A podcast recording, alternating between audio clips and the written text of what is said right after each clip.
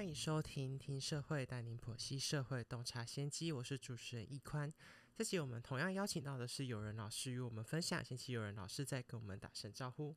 嗨，大家好，我是友人老师。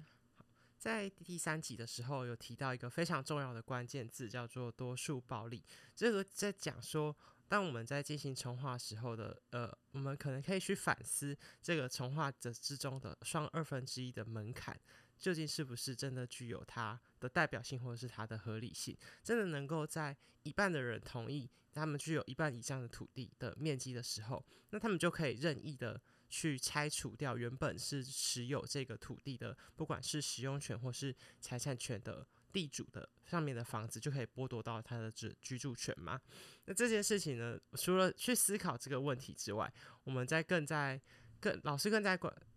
老师更在他的研究之中有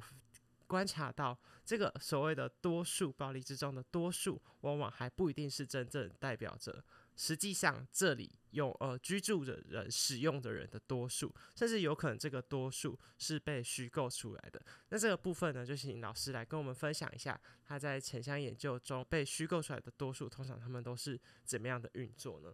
好，那讲到这个多数的问题啊，其实在都市发展里面啊。当然，一个都市要开发哦，它有几种手段。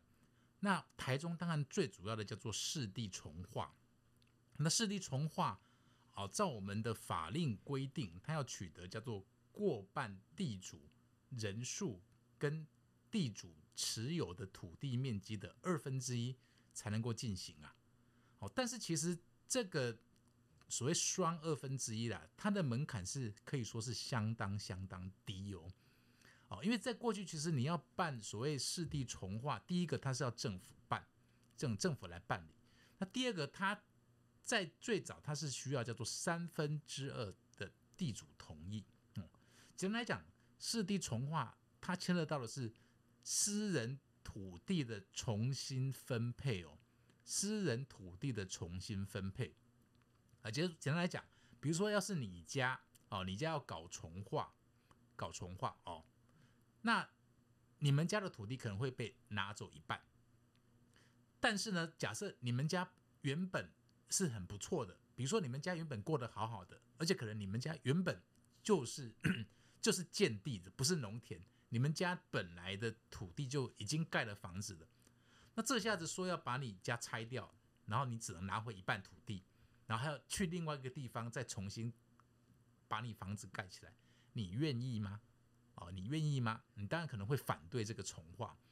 但是过去因为是政府办的哦，它有很多所谓的，他他他宣称的这种所谓目的性，就说啊，这个地方非得要重化不可，啊，还是为了要都市的繁荣啊，啊，为了所谓公共利益啊，所以这个时候我们会碰到一个另外一个关键的概念，叫做公共利益哦，公共利益哦，也就是说，假设好哦，假设今天要办市地重划，它具有某一种公共利益哦，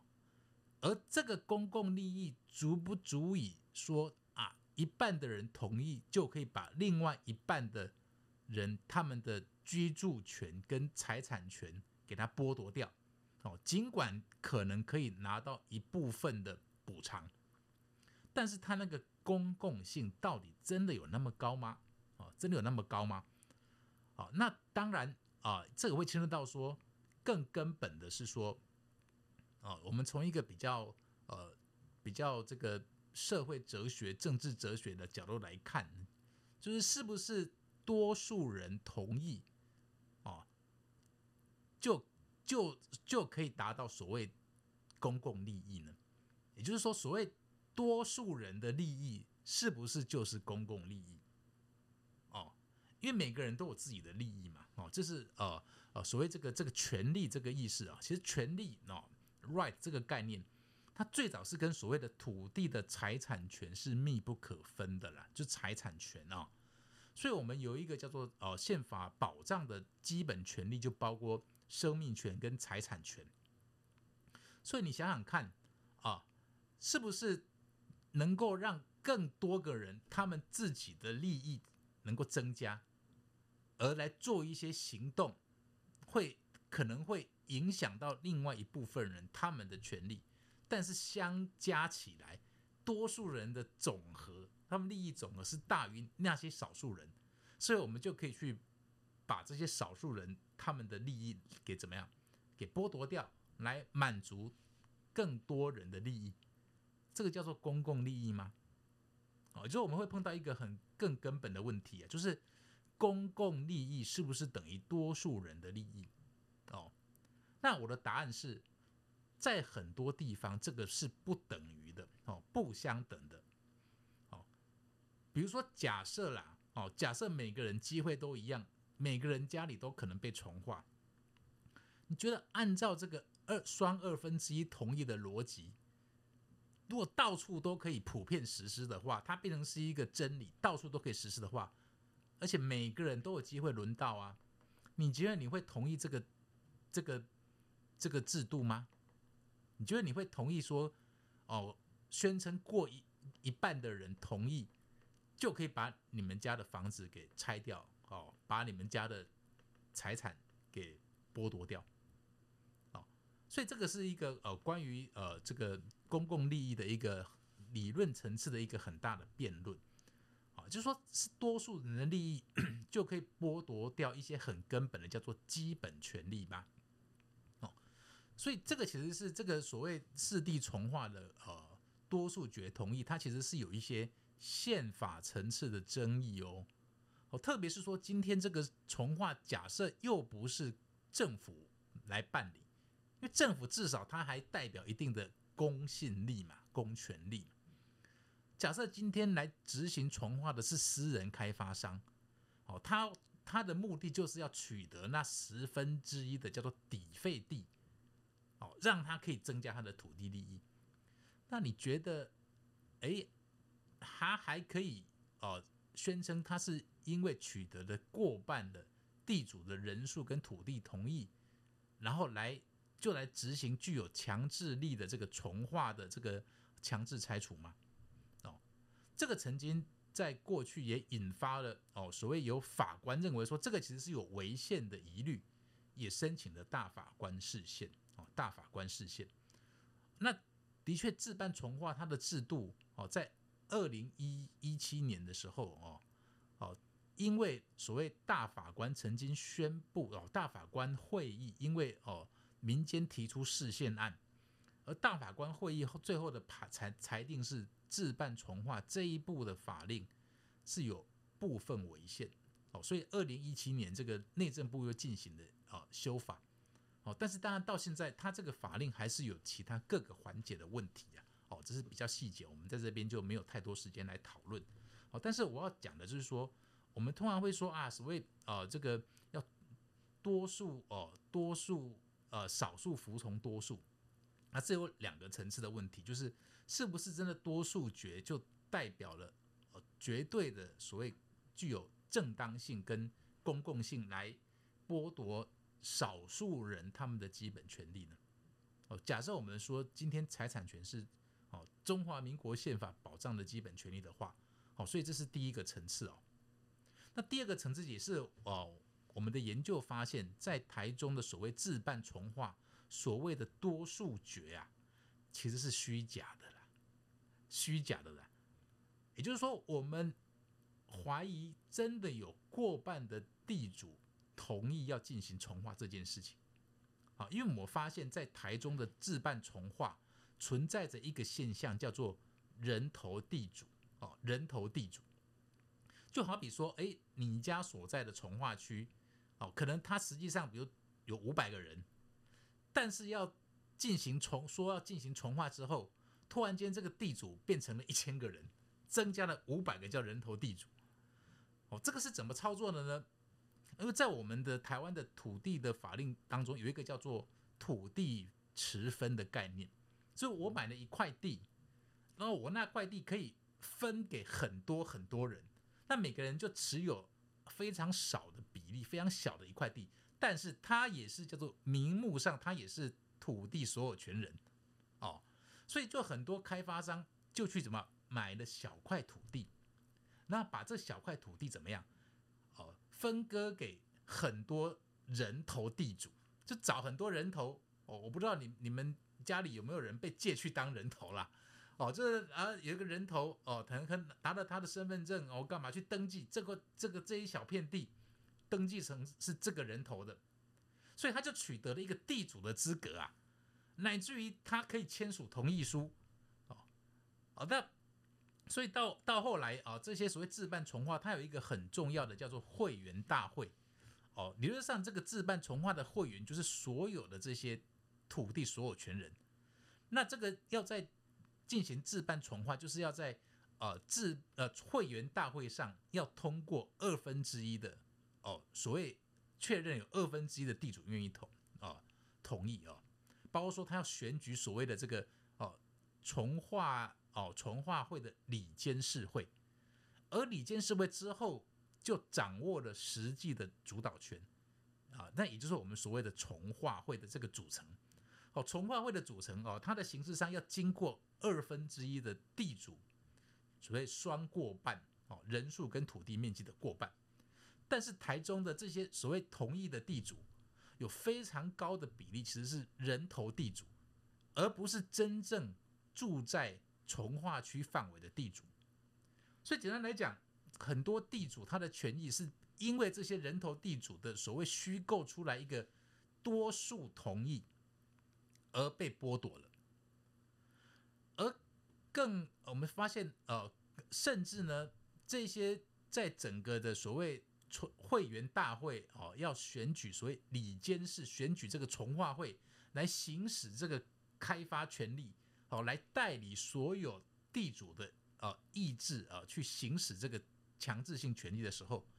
他们只算哦所谓同意人数哦，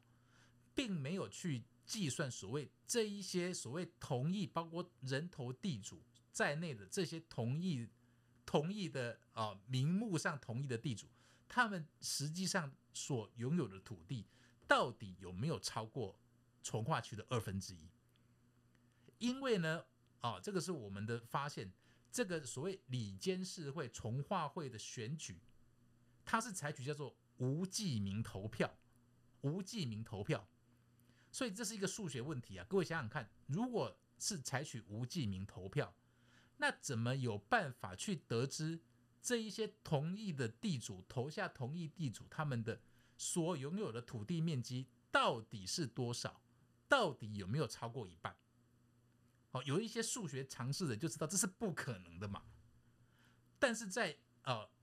当时哦，台中这些自办从化。它的所谓多数决就是这样操作的，所以这是有非常明显的法律瑕疵啊，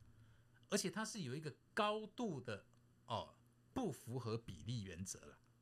就经由这一些人头地主的哦这些权力的技术，让财团取得了相当大的垄断性的权利、强制性的权利，哦，所以这个是这个制度的一个非常。不公平、不公义的地方啊，哦，所以也是在很多地方，这个自办从化它的正当性、它的合法性、它的公共性啊，都遭遇到很多的一个质疑跟跟抵抗。部分我想要理清一个小的点，就是老师刚才说到的，说呃，在就是所谓这个双二分之一的门槛，但实际上在投票的时候是采取不记名。那这样子是说，在当时候去投票的人。就呃有去参加这个从化会的投票开会的人的土地是超过二分之一的，是这样子吗？就是不论他投什么，是说现在在这里开会的人的土地有超过二分之一，是这样子的概念吗？按照法令的精神是应该这样，就是你同意授权给这个里监事来行使这个垄断性的开发的强制力的时候。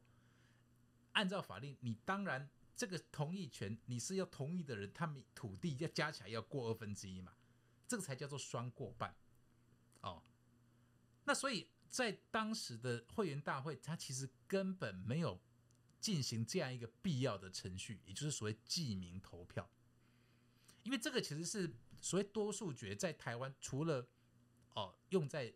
市地重划之外，它在都市更新也是用多数决哦。也就是说，我们现在的都市更新的法令，它有一个多数决的门槛，就是你要取得三分之二以上的地主的土人数跟土地面积的同意。那在都市地区啊，都市地区就不敢灌人头了啦，啊，因为他们的这个都市更新范围比较小，可能一个一个更新范围牵涉到的地主就几十位啊，所以都市更新里面的这种征求地主同意，哦，是真的得要一户一户的去征求，是地主是叫做愿意呀，好，地主有一个知情同意。我知道我的权利之后可能会怎么样重新分配，好，这等于是我们叫做权利的变换。哦，在都市，在这个都市建成区的都市更新，它会比较严谨一点。但是因为台中做从化区，它的面积非常大，哦，甚至一个最大的一个哦一个从化区啊，叫做黎明从化区，它土地面积有一百八十六公顷。它地主有两千多个，所以根本这个会员大会去没有去征询，没有去取得真正的地主的同意书啊。哦，他根本不做，不用做这个事情。哦，他也不用去游说地主来同意。哦，因为有一些所谓不愿意参与的，他并不是去跟这些地主实际的沟通协调，而是他先去透过灌人头，已经取得了哦所谓过半数的同意人数，当然。面积他们是有意的忽略，但是啊，重点是说他们取得这个同意权之后，对于那一些不愿意参与的的所谓啊被他们称为钉子户的这些地主们，他其实态度就很强硬啊。这些地主的一些要求哦，包括说他们提出来说，哎，我要留在原原本从化之后，我还是要留留在原本我们家这个位置。很多时候这些开发商是根本不愿意接受。哦，甚至有一户哦，他们他们家在从化之后被被搬到三公里以外的一个地方，哦，他跟他的原本的邻居完全这个社会人际关系网络全部都切断了，他去一个非常陌生的地方，哦，所以这个当然是哦，这是这是我们所谓的破迁呐，哦，破迁是啊，在联合国哦这个国际人权体制里面，它是是哦。高度是违反人权的，哦，它是违反居住权，哦，所以在国际的人权标准里面，他们对于要进行所谓的强迫拆迁，他们是有很高的标准，哦，也就是说，你得要有相当高度的公共利益的需要，才能哦进行强制拆迁，进行强拆了，啊，那所以再回过头来讲说，那样子的会员大会，它理论上。我这些地主，哎，我是拥有这个土地所有权的。这就好像说，假设我们今天从化，哦，这个从化会好像是一家公司，是一家上市公司的话，哎，我这一些地主就好像股东，哎，就好像股东，哎，你开股东会，你敢这样子造造假啊？然后啊，这个用无记名投票来达到一些哦，所谓。哦，选出这个领监事吗？哦，现在很多的，比如说很多公司，他们为了要争夺这个所谓哦董事会的这个主导权，哦，他们有所谓董事会选举嘛，啊，这个里监事选举就相当于董事会成员的选举，要达到过半，掌握过半的董事席次，他就能够掌握这家公司嘛。哦，这个最近很多公司的股东会，所以这个是真正会去。争取这些股东的认同的嘛，但是等于说我们同样也是关乎我们实际的权利的这个哦会员大会，它基本上就是造假的，完全是造假的。哦，但是现在的情况是叫做生米煮成熟饭，因为过去其实已经有很多的地主提出异议，甚至提出诉讼，但是呢，基本上过去的台中市政府是怎么样，叫做。默许啊，默许哦，所以等于说过去已经很多的这些哦，这个从化会成立哦，会员大会成立，都已经被市政府核可了，而且很多地方就在这样子有法律瑕疵的情况之下，都已经去开发成哦都市地区，开发成建成区了，哦，也就是说，其实我们今天享享用的这个都市计划这些设施、这些服务啊，很多时候都是有法律瑕疵的。这整个从化区，好这样一个都市地区，哦，它可能是违法建设的，它可能是违法建设的。所以换句话说，今天还有很多地主在跟从化会抗争，甚至去哦质疑说，哎，这个地现在变成了都市计划，这个地应该是我家。好，所以这这块地而变成了，比如说，甚至变成一个道路用地，说这块地应该是我们家，这个产权是有争议的。好，所以这个类似这种争议，其实在台中还有很多啦，还有很多。好，所以其实这某种程度可以凸显大概台湾的民主法治的状况。哦，在啊两千年到二两千，哦在二零零四到二零零八，很多这种违法的。哦，违法的，呃，有法律瑕疵的这个从化会的成立，都被当时的胡志强市府给核可了，而这当中有很多是有弊案的，很多弊案，很多贪污，很多舞弊，很多贿赂，哦，乃至于很多公务人员，哦，呃，就被抓去关了。这个也就是我们常讲，台中有很多所谓我们讲黑金的问题啊。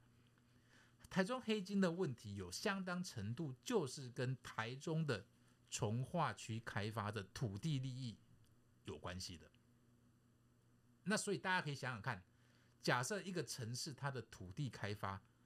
哦，是真的是用这种方式哦来进行的话，它充满的是充满很多争议矛盾，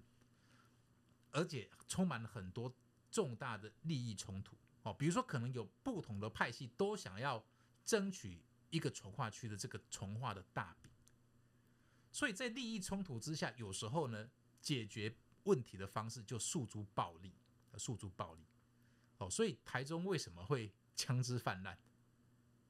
哦，今天不客气的讲，你要办自办从化，你没有枪杆子，你是干不出来的啦。我们可以赤裸裸这样讲，今天能够取得从化会主导权的，你说？他没有跟黑道有互动，我个人是保持怀疑，甚至有很多这些从化开发者，这帮我们台中市政府开发的这些开发商，他们本身就是有黑道背景。那不会演讲，其中就是包括海线的严家班嘛，哦，海线严家班，好，所以哦，我想说，讲到这个地方，大家可以可以比较。哦，有一个逻辑的连贯性，哦，去理解哦，为什么台中好像治安特别不好，好像很多枪击案？我要跟各位报告，这个是其来有自啊，它有一个很根本的结构性的矛盾，是跟台中的都市的建设的土地开发的手段有关系，也就是它有一个很根本的结构性跟制度性的根源。这个土地开发的制度矛盾不去解决的话，我敢保证台中自然是不会好。我们看到的几十年来台湾存在的这个地方派系跟所谓黑金的文化，还是会持续存在。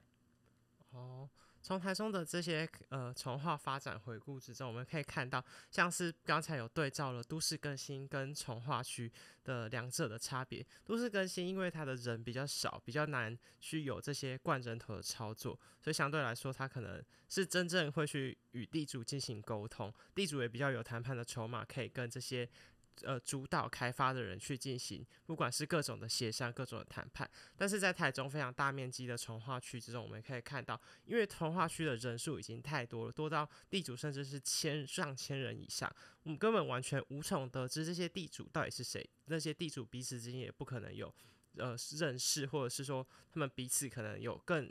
容易去沟通，反而这都是依靠这些建商，他们有让这些建商他们有非常多的操作空间，可以去进行一些。不管是刚才说的，可能是一些虚构出来的多数等等的，像呃，在两岸发展的过程中，是不只是产业非常的相似，像是在土地的这些开发或者是重化，也是有很多的相似之处。像是在中国，他们原本是旧生是称为旧区改造，那现在他们也逐渐会改成都市更新。那想请老师分享一下，老师在两岸的研究。比较过程中，有没有看到这两者之间有哪些相同或是相异之处的分享？嗯，好，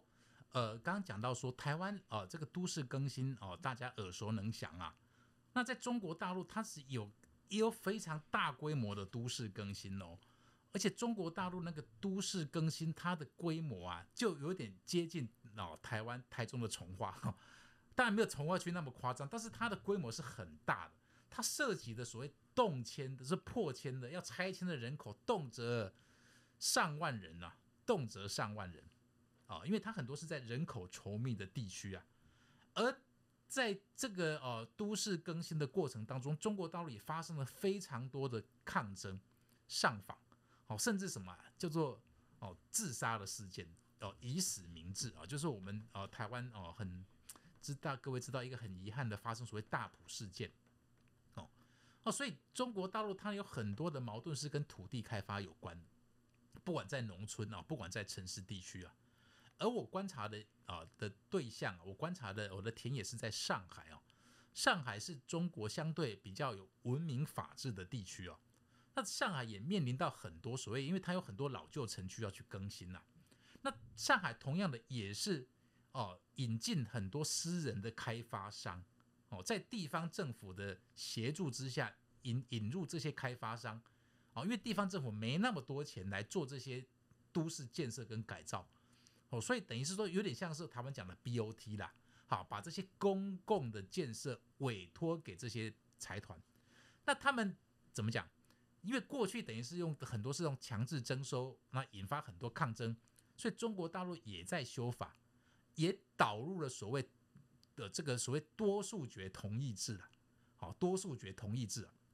而且他们的门槛啊，我跟各位报告啊，门槛是要比台湾还高啊。那上海的门槛基本上要百分之八十以上，甚至有的到百分之九十哦，百分之九十，你要百分之九十以上的本地的居民，而且他们是因为他们有所谓户籍的规定哦，他们的户籍是很明确的，所以你在这个这个都市更新地区的每一户基本上。他们官方都能够掌握，所以他们的这个所谓多数决同意啊，是真的。这一些民众、这些居民是同意的，他们没有灌灌什么人头，因为他们不需要灌。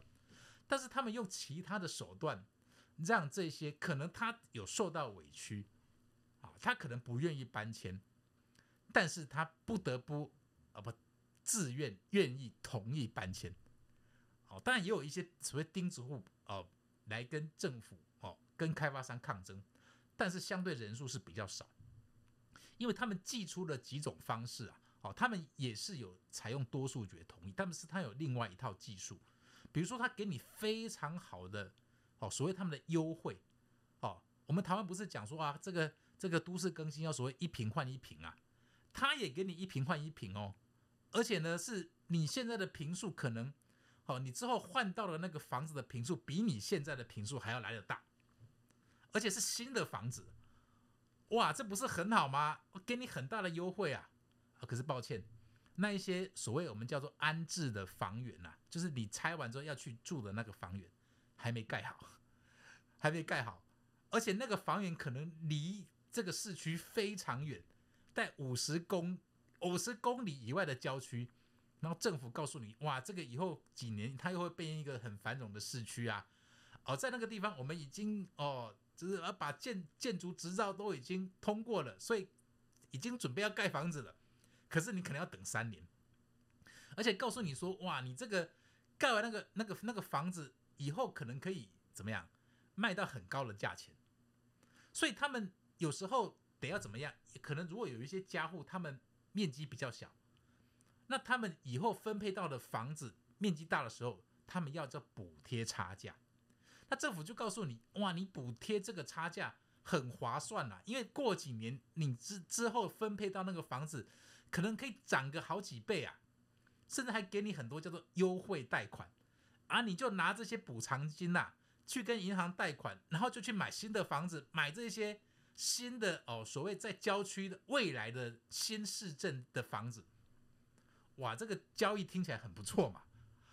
哦，那当然有一些比较有有有能力、有钱的家户，他们就可能真的是参加这个叫做这个也是炒炒作房地产的方式，炒作房地产，等于说他们当中呃中国大陆的这种吸引老百姓然后多数同意的一个很重要的招数，就是让这些老百姓参与的都市开发的土地炒作啊，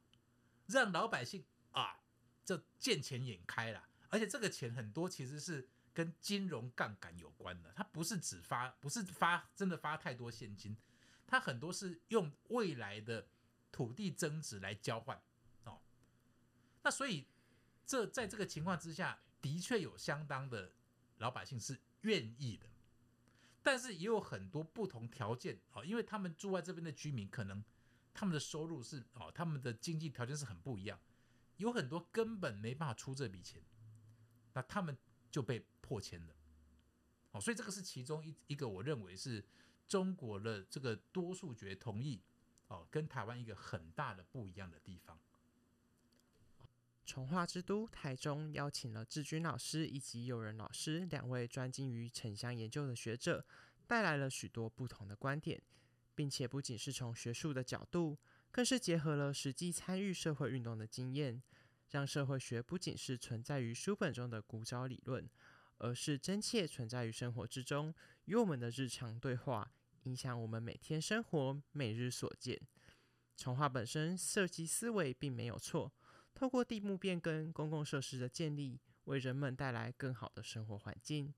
但在过程中，我们也必须反思，是否我们所谓的好，是真正对所有人都适合，是否对有心人士所利用，